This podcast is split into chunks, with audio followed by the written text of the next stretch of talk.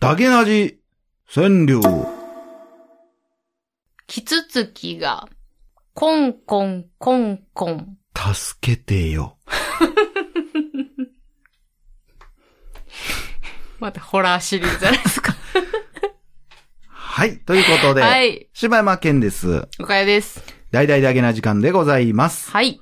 はい。ということでですね、えー、まあ今ですね、ちょい休憩しようかということで、はいえー休憩してたんですけども、うんまあその中で、えー、まあ映画の話をしててね、はいまあポッドキャストで俺話すつもりはなかったんやけども、うんうんうん。あのーまあ、なんか一つの意見としては、残しときたいなということで、うんえー今からちょっとお話しするんですけども、はい。今、結構大ヒットしております、はいアルプススタンドの橋のほう。方っていう映画があったんですけど、まあ、率直に僕そんなに、うん好きな映画ではなかったんですね、僕はね。で、意外や意外、岡代さんもまあまあそんなにっていうことやったんで、ですねまあ、えー、話しとって、まあこれ完全ネタバレにはなるんですけど、まあ、アルプススタンドの橋の方を見た方やったらわかるんですけど、まあ、ストーリーとしては、うん。甲子園を目指して、うん高校野球で、えー、1回戦かな、うん。なんか開催してて、それを無理やり応援に行かされた、えー、なんか文化部の子たちうん。が、えー、アルプススタンドの端の方で、はな会話、劇を繰り広げるみたいな、もうすごくこう、青春の地味な、こう、言ったらね、こう、メインは、野球部の、うんそのピッチャーマウンドであり、その試合してる人であり、えー応援してる人たちでありやねんけども、実は端の方では小さな青春が大きな心の変化が、えー繰り広げられていたみたいな感じのお話なんですけど、うんまあ、これまあまあ別にその全てをこう話すわけではないですけど、もうはいほんま率直な見た感想。はい。で言うと、その、うーん、まあそのいろんなね、この結構高評価されてるから、あんま別にそれは俺が思っただけの話やからあれやねんけども、その、僕はラストがすごい嫌やったのね。うん。オチの部分ね。オチの部分が。で、まあこれストーリー、うん、そうやな、どこまで話す、まあネタバレなので、もしあれやったら見てから、ほんまに、見て評価してから聞いてもらいたい。うんその俺の意見に流されて見てもらうのもちょっとちゃうしって思うので、ぜひぜひ、その、そうしてほしいんやけども。うんまあ、その、えー大体メインのキャストは4人。ねえそうですね、ね。4人やね。で、まあ、ある男の子、一人で見に来てんねんけど、元野球部で、うんえー今はもうなんか結構フラフラしてるうん。子。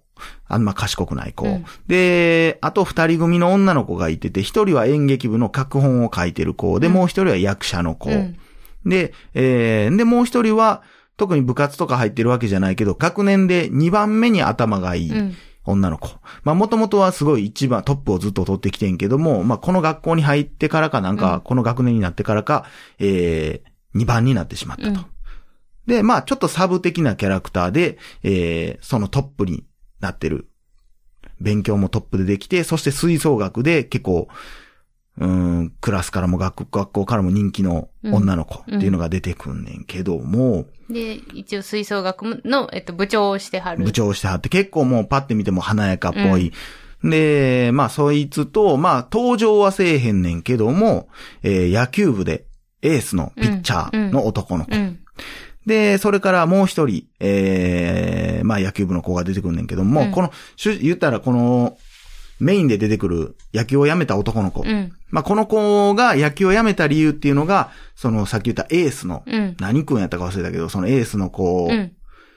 と、言ったら同じ練習量をしてても、全然叶わへんと。うん差は開くばかりや、うん。と思ってたと。で、だからもう俺はやめたんやと。うんあいつにはもう絶対勝たれへんと。このまま努力してるくらいやったら別のことをやった方がマシや。うん。って思ってやめたって言いながらもなんか未練タラタラの感じやね。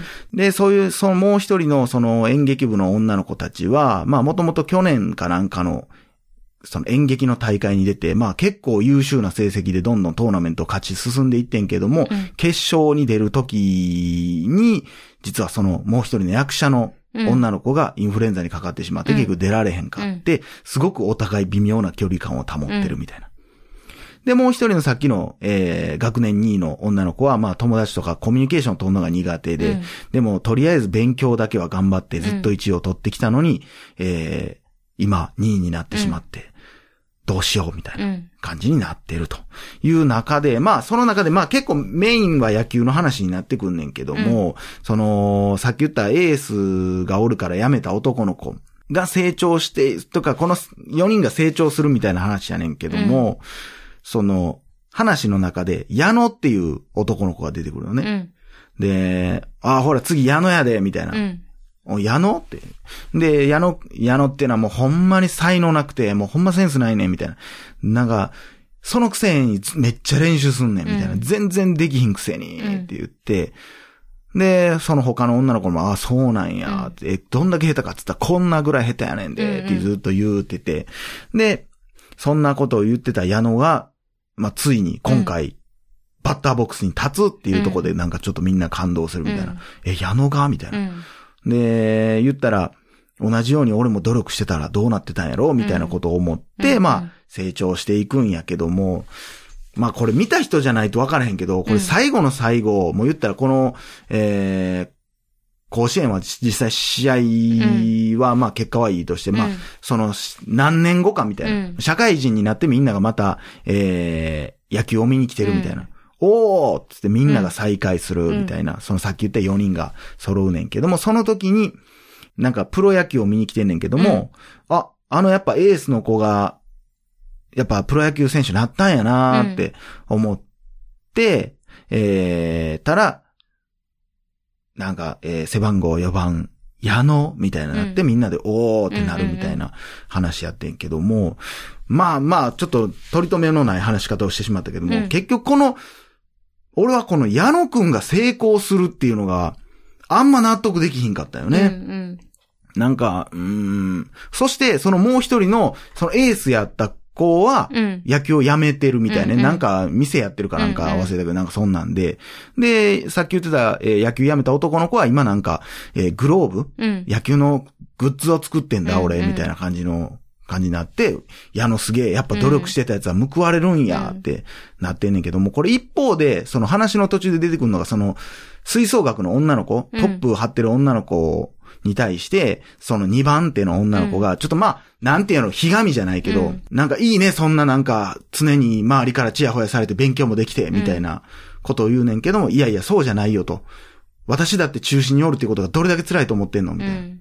それは努力をずっと続けてるからやねんでっていう話が出てくんねんけども、それは、この言った話で言ったら、さっき言ったエースの男の子も一緒やと思うねんね。うんこの主人公の男の子はエースと同じだけ努力しても向こうのが才能あるからって言ってたけど、それは分からへんやん。うん。それは実際内面的にはそれこそプレッシャーもあるかもしれへんし、ほんまは別でまた努力してんのかもしれへんし、うんで、そこについての話を言ったらその女の子のとこで喋ってるわけやんか。うん私だって辛いし、私はそれなりに努力してるよっうん。て言ってる。で、それを、まあ言ったらさっきの2番目の女の子はあそうなんやって思うっていう話うん。やったのに、結局その努力してたエース、うん。決して俺サボってたわけじゃないし、その人は。努力もしとった。うん。で、そして才能もあったかもしれんけど、その人は成功せんかって、うんめっちゃ下手くそで才能はなかったけど、ずっと努力してた矢野くんだけがプロ野球選手になる。うん。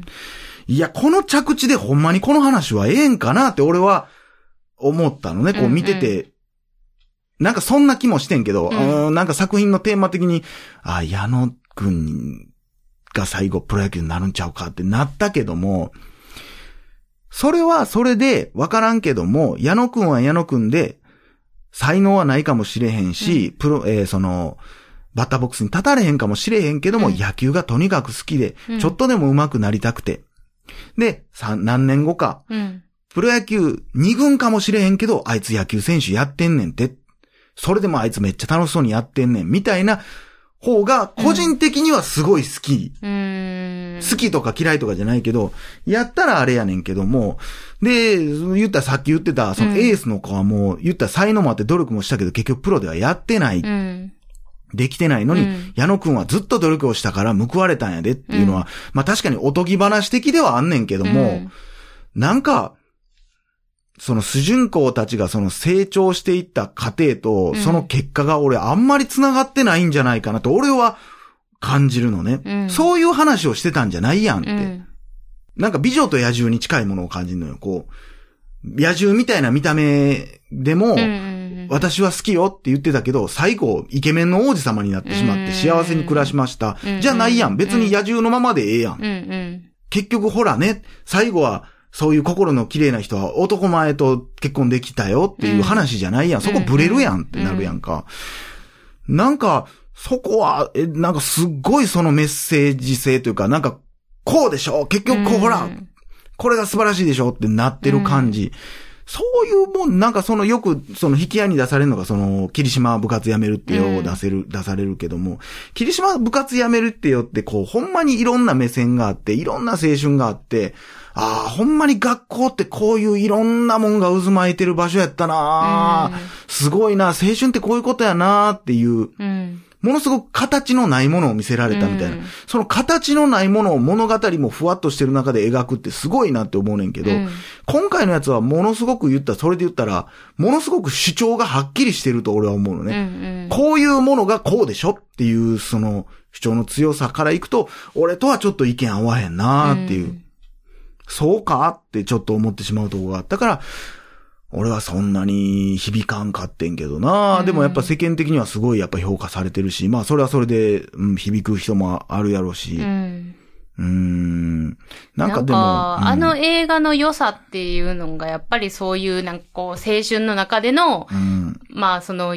夢に向かう努力とか、で諦めとか、まあそういう葛藤を描いてる部分やと思うねんけど、うん、なんか、だから私もだからその最後のシーンうん、はほんまにあそこ全部いらんかったんちゃうかなと。うん。だからそのあの一歩手前その将来に行く前でうん終わってれば、うんまだ、なんかこう、あの、あ、こういう映画なんやって見れるんやけど、とか、もう最後、まあ見に行ってるとして、うん。選手の名前4番とかね。うん。結局どっちかはわからんけど、うんあ、もしかしたら矢野がなったパターンもあるなって考えさせてほしい。そうやね。矢野が成功してエースは成功してないっていうのは、あまりにもこの人たちの、なんていううん。の、都合いいじゃないけど、うん。かわいそう、普通に。うん。で、むしろ、だからそこで、その、さっき言ってた、えー吹奏楽の部長の話がないんやったらうん、別にええと思うねんけど、うん。